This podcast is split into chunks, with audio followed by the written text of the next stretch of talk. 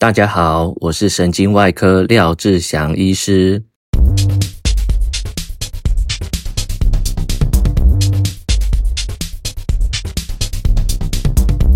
有追踪我粉丝专业的朋友们就知道，呃，我昨天后来没有吃到豆腐堡，北村豆腐堡，超好吃的豆腐堡，但是可惜，因为跟林院长没有血缘关系。所以没有吃到，结果后来阴错阳差变成吃剩下的咖喱饭。呃，小六六又跑到我旁边开始喵喵叫了。不知道诶，林院长从有小朋友之后，重心就是都放在小朋友身上。我大概是一个可有可无的东西，除了每个月上缴家用之外，存在与否可能重要性不是这么大了。奇怪，我刚刚已经喂完六六，它怎么又一直喵喵叫嘞？这个礼拜因为端午节，所以礼拜五的门诊停诊，本周工作提早结束。这个礼拜总共开了六台刀，嘉荣那边开了一台脑瘤手术，患者被发现说讲话不清楚，反应不好，走路也有点摇摇晃晃的，后来被送来嘉荣的急诊，发现脑袋里面长了一颗蛮大的肿瘤，所以嘉荣那边开了一台脑瘤手术，中荣的话也是开了一台脑瘤手术。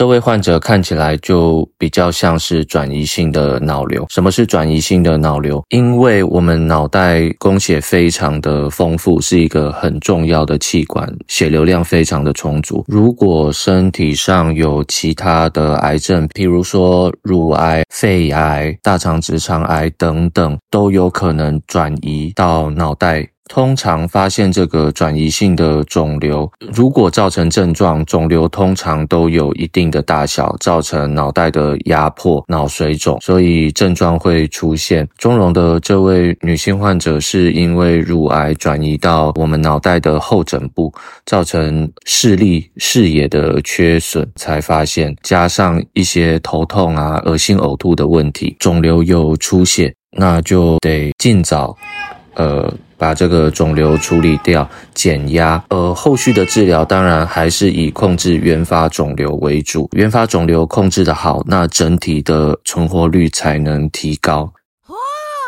再来就是开了两台腰椎的微创手术，一个是呃外伤后的年轻患者，外伤之后呃腰椎有骨折有错位，后来用骨钉跟支架把它固定起来。另外一位则是退化性的滑脱，也是一样使用微创的方式，伤口比较小，破坏比较少，做神经的减压，然后把滑脱的腰椎固定起来。再来就是呃两台比较小的手术，所以整体上来说，这个礼拜虽然有中秋节少了一天门诊，手术的部分还是相当忙碌。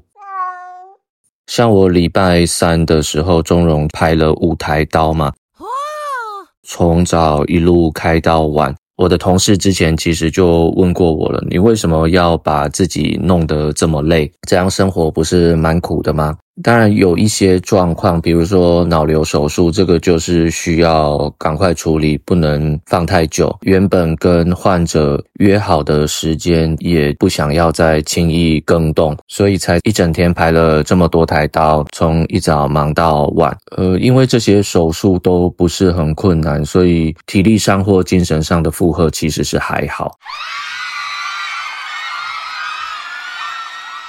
只是花的时间比较长而已。讲到说为什么要把生活过得这么苦，我后来自己也有想一想。当然，这跟从小长大的、从小到大的长成、教育都有关系。因为我爸从小教我们就是要认真努力，不要懒惰。做人不可以懒惰，一定要努力工作。这样子，细究说为什么他会这样子一直灌输我们这个想法，也是主要是来自他自己的生长环境。我阿嬷在他呃年轻的时候结婚后不久，因为他的先生就是我的阿公喜欢赌博，不务正业，搞得家里的状况很糟，后来就分居。所以我阿嬷自己工作，独立抚养四个小朋友长大。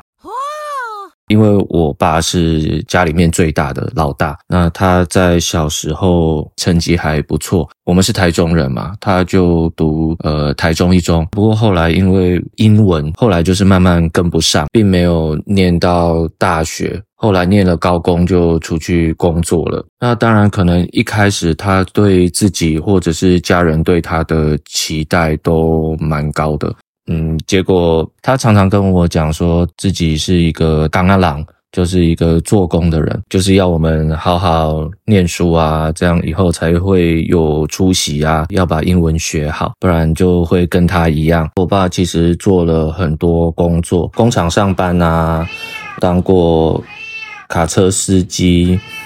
家里面的生活其实有一度就是弄到快要没有钱了，诶，当然细节可能小时候爸妈其实不太跟我们讲家中经济的状况，不过后来长大的时候听说家里面有一度可能是在我国小五六年级的时候没钱到隔天的呃饭钱不知道哪里有着落，那所以可能是这样的状况下，我爸会一直灌输我们就是要努力，你不能松懈。那他对我。我是我有个姐姐，再来就是算是长男啦。我是我阿嬷这个底下这个家族里面最大的呃男生，长孙长孙也是一样，会有一些期望跟要求。在那个时候的教育其实不注重沟通，就是一个很传统的教育方式。如果爸爸觉得小朋友做得不好，那可能警告个几次，如果没有改进的话，就是用打的。不会跟你多说什么，不会，其实也不太跟我们聊天啦。那讲话的内容大部分都是一些人生的大道理。当我们越来越大的时候，我爸开始讲这些东西，呃，我们几个小朋友就会翻白眼，就是 不想听的那种感觉。等到自己有小孩了，小朋友也开始进入青春期之后，慢慢能够体会自己讲话，小朋友没有根本没有想再听的 那种心情。这大概是一个成长背景啦，所以基本上就是被要求说要认真、要努力哦，念书、工作，长大以后不要像他一样是一个港仔人，就是一个做工的做工的人。他说就是没有出息这样子啦。我从小国小是念忠孝国小，然后是居仁国中，再来就到台中一中，考进了自优班。那大学是念台北医学大学，很幸运的是那个时候有助学贷款，所以学费的部分是不用担心，可以出来工作的时候再慢慢还，经济上压力算是呃减轻很多。总之就是要努力了，不要松懈。所以或许这就是为什么会把自己搞得这么累的原因，就是把时间都排满，都放在工作上面，觉得让自己太放松就是一种罪过。呃，一种错误。不过后来渐渐的发现，也是要要适当的安排，让自己休息，不然身体真的会受不了。拿捏这个松跟紧的尺度，我自己也是还在学习，哪一个松紧度可以让自己在工作上发挥最大的效用，也可以不要把身体搞坏了。礼拜三在开刀的时候，开刀最后一台刀已经是晚上呃九点。诶，九点多了吧？跟学弟一起在关伤口，关伤口的时候，就是开始可以聊天的时候。有每个人的习惯不一样啦，可能有的人边开刀的时候就会边聊天，但是我自己是没有办法。我在真的在开刀的时候，就是当下是完全专注，把语言功能关闭，等到最后关伤口的时候，就可以讲一些干话。那学弟就跟我讲说：“诶，学长，后来我们还是有在这间开刀房哦，就是这个混成手术室，在我们。”急诊大楼二楼的混成手术室里面播我的 podcast，呃，我听到的时候还是当场非常尴尬，就是呃，那种感觉很很奇妙。发现你身边的人在工作场合，就说，诶，他们那天开刀开一开，就是想说，那到底要听什么啊？不然来听学长的 podcast 好了。这个，但是 Podcast 本来就是一个呃电档，我觉得就是它是一个杀时间的呃好方式啦。那如果 Podcast 的频道它里面又可以提供一些小知识的话，其实是还蛮不错的。就是在通勤的时候可以杀杀时间。如果不想一直很严肃的听一些有声书啊，或者是新闻频道的话。刚刚讲到说，如果没有工作的时候，闲暇时间，如果让自己太放松，就会觉得有罪恶感。我突然想到，就是有一部片子，假设说有一部我很喜欢的电影，那如果要让我再看一次，就是二刷哦，再看一次，那我就会觉得。我这样是呃太浪费时间了，我应该要把时间用在更更有意义的事情上面，比如说呃看书啊这样子，看新的书啦，听有声书。不过这个意义到底是什么？意义都是我们给的，我们定义的。我自己这样的想法会把自己逼得太太紧了，把自己逼得这么紧是一回事，那逼这么紧到底有没有用？又是另外一回事，这是我我自己需要好好想一想的。最近在看之前林院长买的一本书，是《高手思维》，是万维刚写的逻辑思维人气作家。林院长常常在网络上买一些有的没的书，我在闲暇时间就会把他买的书看一看，有什么标题，有什么有什么书是我感兴趣的，就会拿出来翻一翻。那我看这本书，这本书是二零一八年写的，其实有好一阵子了，里面有提。到说高水准竞争需要我们付出全部的努力，外加运气。就是说，在一群顶尖的人竞争的时候，到最后谁会脱颖而出，已经不是努力可以解决的，需要外加一些运气。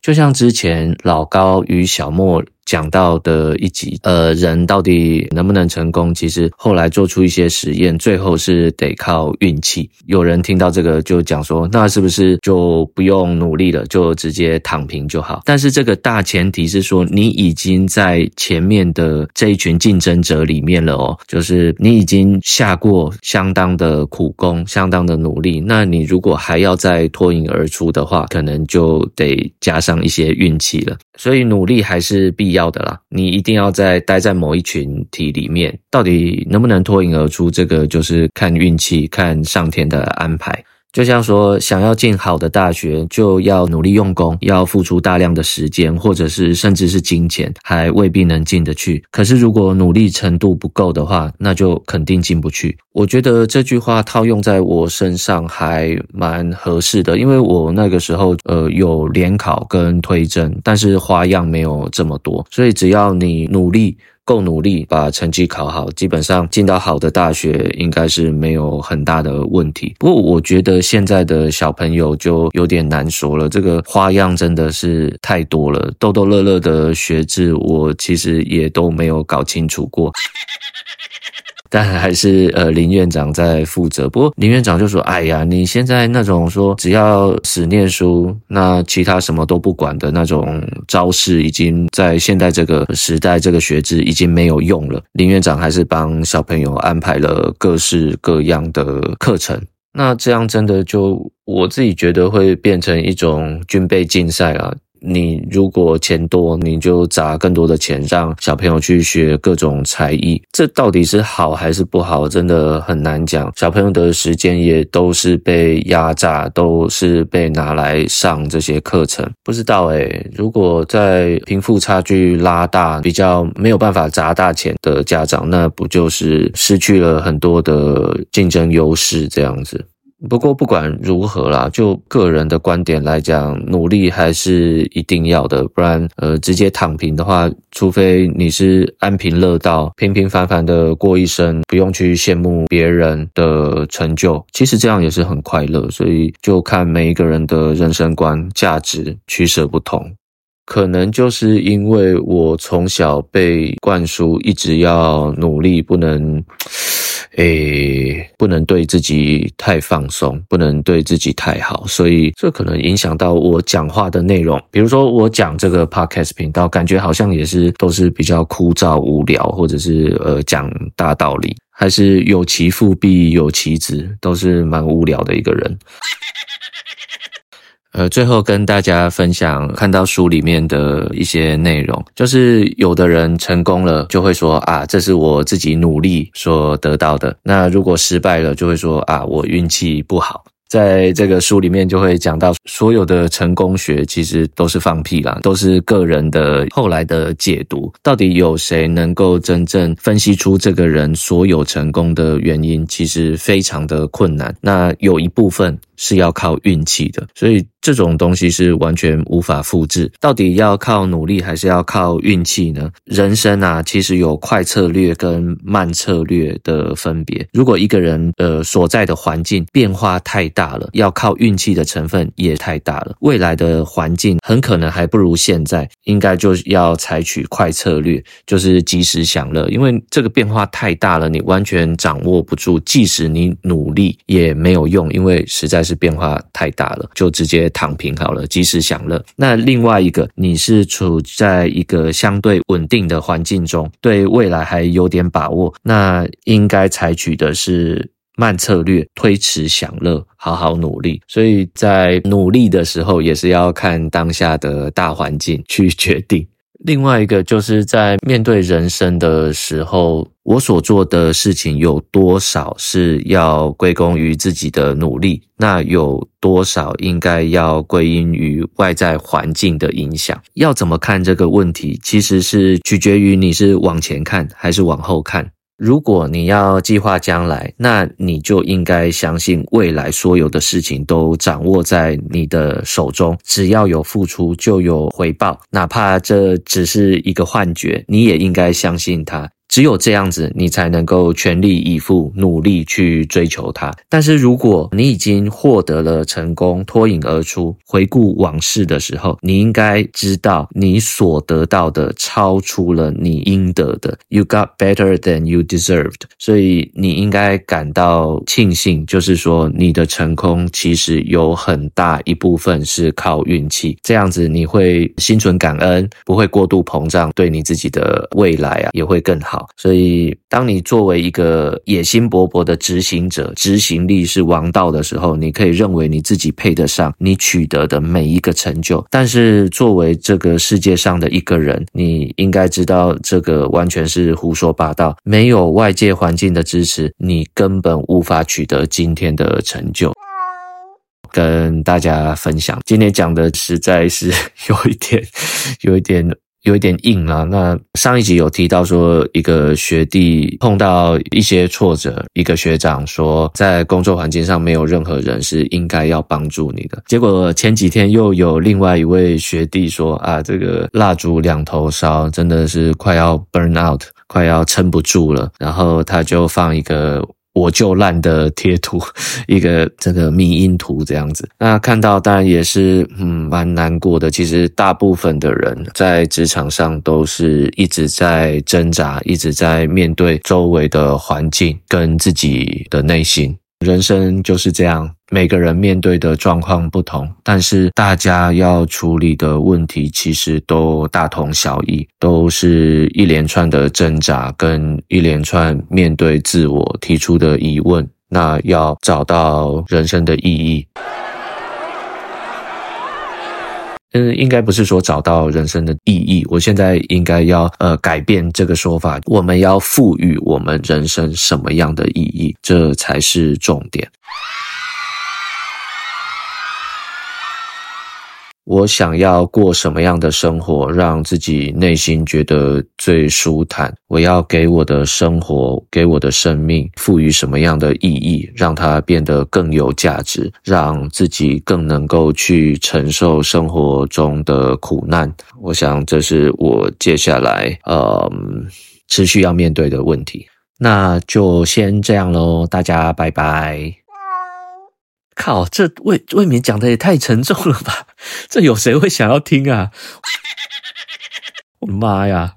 好啦，真的没办法，抱歉，提供了一个这么无聊的频道，然后一直碎碎念，跟我爸一样讲道理，讲大道理，真的是烦死了。好啦，大家拜拜。